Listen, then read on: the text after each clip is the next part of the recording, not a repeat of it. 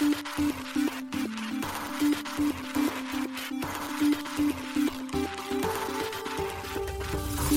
しい経済ニュース。この番組では現当社のメディア新しい経済が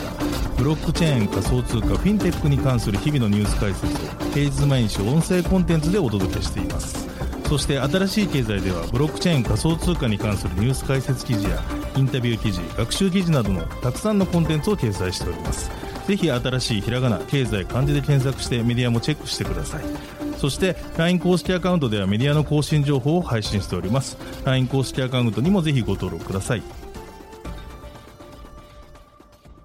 この番組はコイントレードの提供でお送りします。コイントレードは上場企業グループで金融庁登録済みの暗号資産販売所。トレードはもちろん預けるだけで暗号資産が増やせるステーキングサービスでは国内最多の10銘柄を取り扱っています。そして期間限定で無料口座開設で2000円相当の暗号資産がもらえるキャンペーンや初めてのステーキングサービス申し込みと取引で2000円相当のアバランチがもらえるキャンペーンを開催中。今なら合計4000円相当の暗号資産がもらえるチャンスです。ポッドキャストの概要欄のリンクからぜひチェックしてください。ステーキングならコイントレード。現当社新しい経済編集部の大塚です。高橋です。はい、本日は12月の6日水曜日です。今日のニュース行きましょう。暗号資産の法人期末課税、他社発行分を対象外に調整へ、24年度税制改正に向け日経。米 SEC グレイスケールの現物イーサリアム ETF の承認判断を延期。コインベースウォレット、インスタグラムや TikTok 等に USDC 送金可能に。ビットトレードにサンド、アクシー、メーカー、ダイ、マティック上場へ。南米最大デジタル銀行ヌバンク、サークル及びタロスと提携。ブラックロックのビットコイン ETF、シード資金で約1473万円の調達。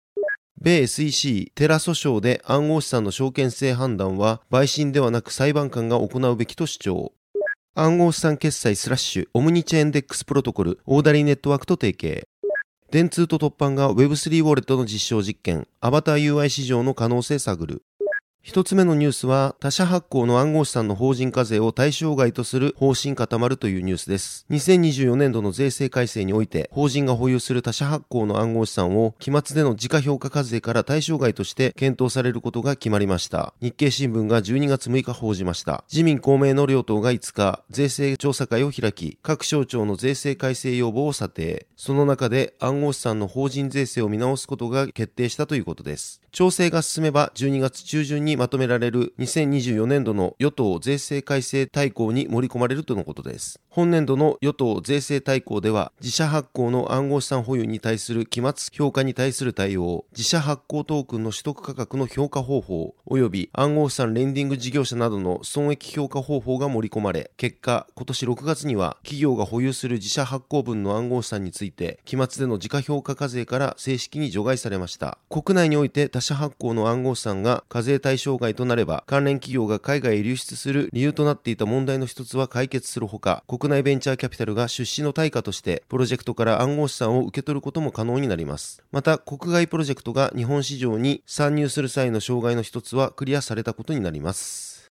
続いてのニュースは、米 SEC グレースケールの現物イーサリアム ETF の承認判断を延期というニュースです。米証券取引委員会 SEC が暗号資産運用会社グレースケールインベストメンツ申請中のイーサリアムの現物による ETF について承認判断を延期すると12月5日発表しました。SEC は承認判断を1月25日まで45日間延長するとのことです。グレースケールは10月、同社が運用するイーサリアム投資信託グレースケールイーサリアムトラスト ETHE を現物イーサリアム ETF に転換するための申請書フォーム 19B4 を SEC へ提出していました。SEC は承認判断の延期について規則変更案及びそこで提起された問題を検討するための十分な時間を確保するため規則変更案について措置を講じる期間をより長く指定することが適切であると判断したと述べています。なお、他社の現物イーサリアム ETF 申請の動きとしては、米資産運用会社ブラックロックが11月15日、現物イーサリアム ETF である iShares イーサリアムトラストの登録申請書類フォーム S1 を SEC へ提出しています。11月17日には、米大手資産運用会社フィデリティがシーボグローバルマーケットを通じて現物イーサリアム ETF の申請を行っています。また SEC が暗号資産運用会社バルキリーインベストメントによるイーサリアム先物 ETF を承認したことを FOX ビジネスが9月28日報じています。この ETF はバルキリーがすでに運用しているビットコインの先物に投資するバルキリービットコインストラテジー ETF にイーサリアムの先物への投資が加えられたものでした。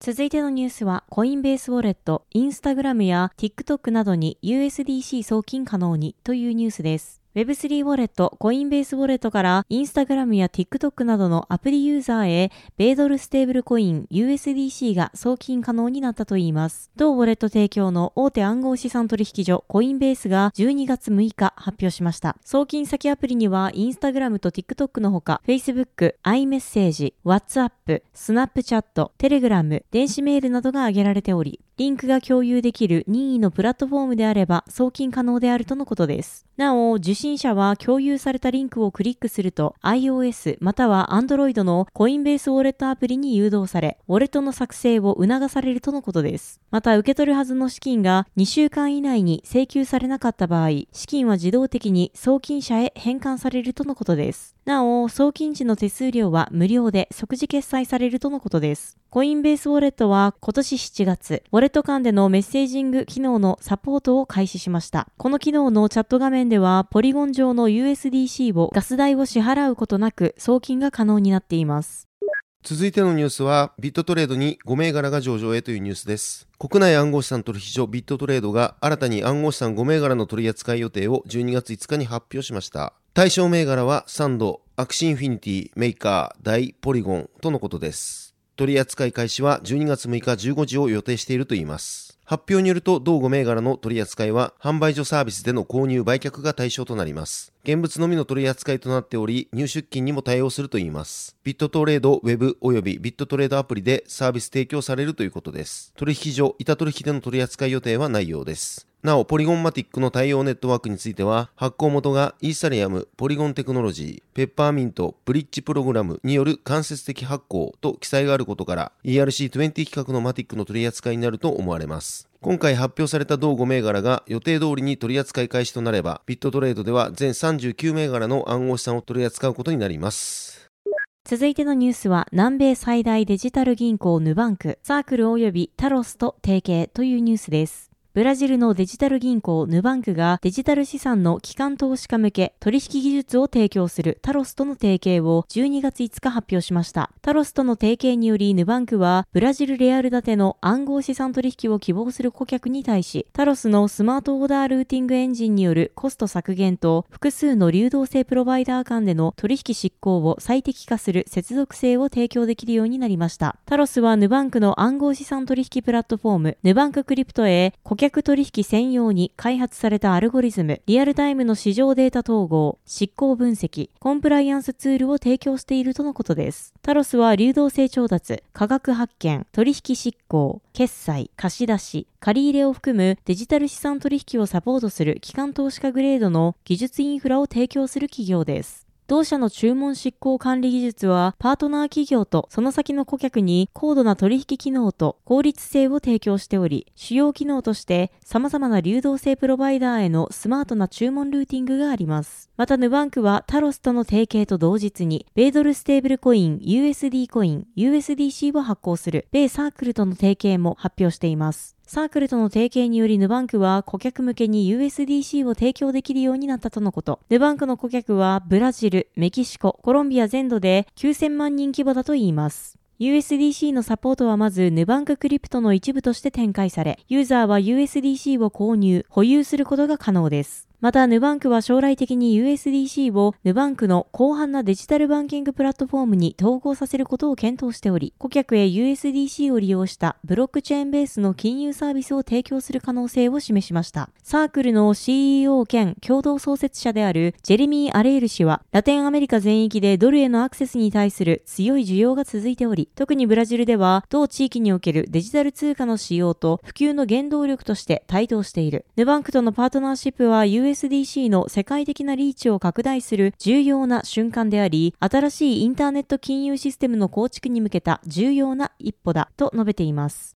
続いてのニュースは、ブラックロックのビットコイン ETF、シード資金で約1473万円の調達というニュースです。米資産運用会社ブラックロックが同社申請中のビットコイン ETF に関してシード資本投資家より10万ドル、日本円にして約1473万円の資本を受け取ったようです。ブラックロックが米証券取引委員会 SEC へ12月4日に提出した書類により明らかとなりました。書類によればシード資本投資家は10月27日 iShares ビットコイントラストから条件付きで1株あたり2500ドル、25ドルで4000株のシード株を購入したといいます。なお、シード株式の売却により新宅に支払われた総収入は10万ドルです。これはシード資本投資家が ETF を軌道に乗せて、証券取引所で取引するために資金を提供したものとみられています。SEC は現在、ブラックロックが申請中の IBTC をはじめ、複数の現物ビットコイン ETF の承認判断を延期しています。ブラックロックは10万ドルの資本を受け取った10月27日以降、SEC 幹部らとの会合や修正した申請書の再提出を行っています。なお、IBTC の次の審査期限は2024年1月15日です。また、ビットワイズも12月4日、修正した申請書類、フォーム S1 を SEC へ提出しています。ちなみに、現在のところ SEC が申請を受理しており、申請判断を延期しているのは、ブラックロック、フィデリティ、ビットワイズ、ヴァンエック、ウィズダムツリー、インベスコ、バルキリーなどが申請する現物ビットコイン ETF です。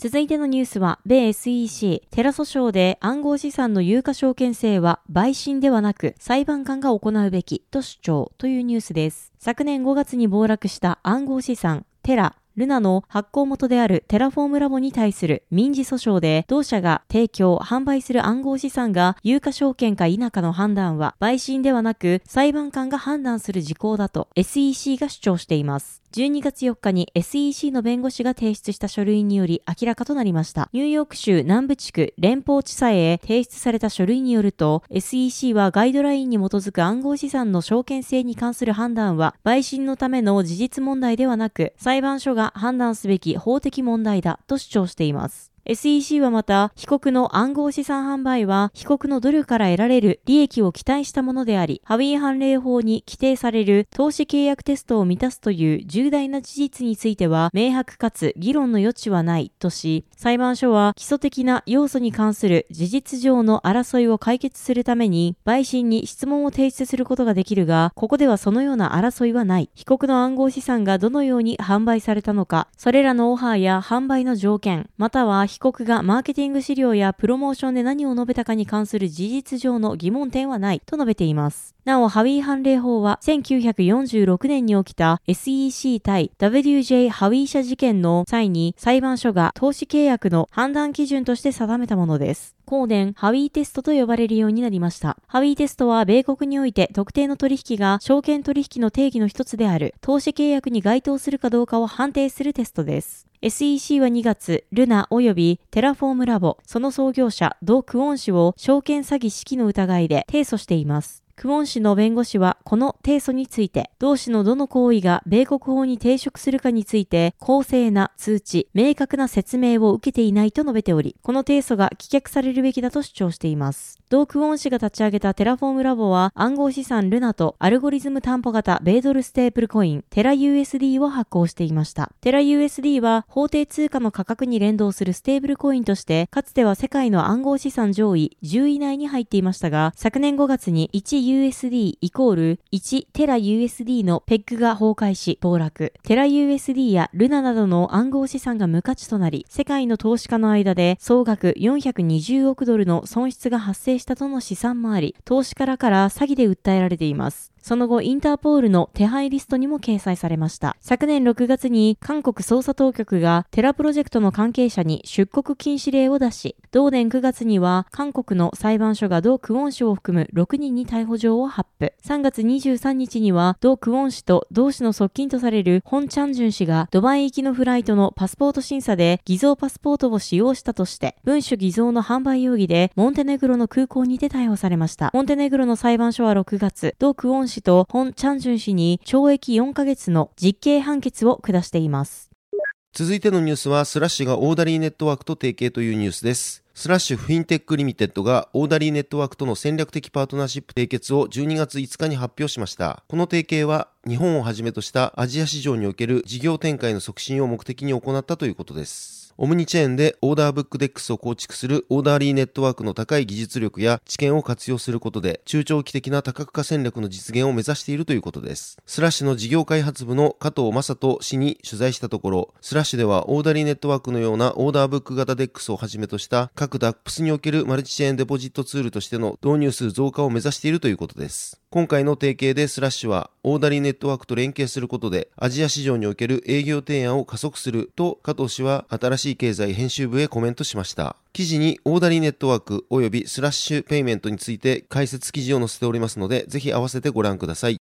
続いてのニュースは、電通と凸版が Web3 ウォレットの実証実験、アバター UI 市場の可能性探るというニュースです。電通グループと凸版ホールディングスが Web3 ウォレットの利便性向上へ向けた実証実験を開始すると12月5日発表しました。Web3 ウォレットに保有者それぞれの外見や話し方を精巧に再現したフォトリアルアバターを対話型の UI として適用するための実証実験を行うとのことです。なお、この実証実験は電通グループが ODK ソリューションズらと近畿大学の学生を対象に取り組む Web3 サービスアプデミーの実証実験の対象範囲を拡大し行うといいます。なお、アプデミーとは NFT を活用することで個人体験を価値化するサービスです。今回の実証実験では学生本人の代わりに当人そっくりなフォトリアルアバターが NFT の保有状況を把握した上で必要に応じてインセンティブ権利を行使、提示するなど学生を中長期的に支援するアバター UI 市場の可能性と技術的な進展について検証するとのことです。実証項目には実績証明 NFT についてアイデンティティ分析を行うシステムの構築、アバターと UI の技術及びサービスの市場の可能性性についての検証。アバターを UI として自身の外見を用いる場合と第三者の外見を用いる場合との反応差異の検証です。この実証実験において電通グループは NFT の保有状況についてウォレット単位でのポートフォリオ分析や保有者のアイデンティティ情報と紐付けした上で特定するトークン分析に関する知見の提供を行うとのことです。また、突版ホールディングスは、高精度の顔測定が可能な装置であるライトステージやメタクローンを用いたフォトリアルアバターの制作や対話表現に関わる技術の提供、そして自分とは異なる姿形をしたアバター UI を提供した場合の学生の会話内容や反応の違いやインセンティブに対する反応の差異を自身の外見を用いる場合と比較、検証するといいます。なお、メタクローンとはメタバース上でサービスを開発、運用する企業向けに凸版が提供するサービスです。1枚の写真からフォトリアルな 3D アバターを自動生成することができるとのことです。その他の実証実験参加企業として ODK ソリューションズが NFT 保有状況をもとにデータ分析するサービスの提供及び自然言語での応答サービスの提供をし、ソニーが IC カード型ハードウェアウォレットの提供を行うとのことです。その他にもシビラ、オンプラネッツ、サードギア、セプテーニインキュベート、放送大学、川原研究所、和光大学、経済経営学部、岩見研究所が実証実験に参加するとのことです。同実証実験は12月11日から2024年3月31日の期間で行われ、近畿大学にてデータを習得し、放送大学にて検証されるとのことです。今後について電通グループと突版ホールディングスは共同研究各社と共同で実証実験結果をもとにブロックチェーン上での展開時の手続きの標準化に取り組むといいます。ユースケースの提案や検証結果を公開予定とのことです。電通グループは7月、レイヤー1ブロックチェーン水上で DIDS 分散型識別子技術を活用したクリエイターエコノミー形成に向けたプロジェクトを開始しています。